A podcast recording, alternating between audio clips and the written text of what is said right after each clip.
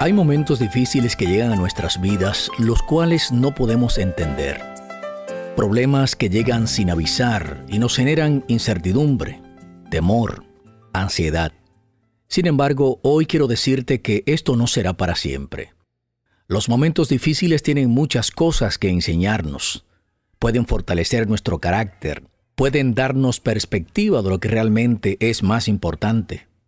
Yo no sé la batalla que tú estás librando en estos momentos. A lo mejor sea una batalla relacionada con la salud, una situación legal, tal vez el desempleo.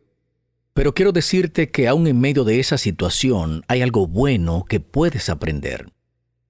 Lo más importante no es lo que está sucediendo, sino la actitud que tenemos frente a eso que nos está sucediendo. Este puede ser un momento para quejarte, un momento para buscar culpables, para acusar a otros, pero yo te invito a tener una actitud de confianza en Dios. Sí, confianza en Dios, pero eso no es quedarte inmovilizado, no. Confianza en Dios es moverte hacia adelante, sabiendo que Dios está a tu lado para sostenerte y fortalecerte. Confianza en Dios es preguntar cuál es su voluntad y someterte a ella.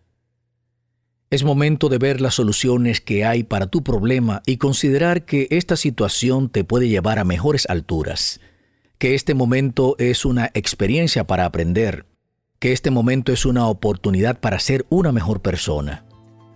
Así es que hoy levanta la vista hacia el cielo y considera que Dios está pendiente de tu problema.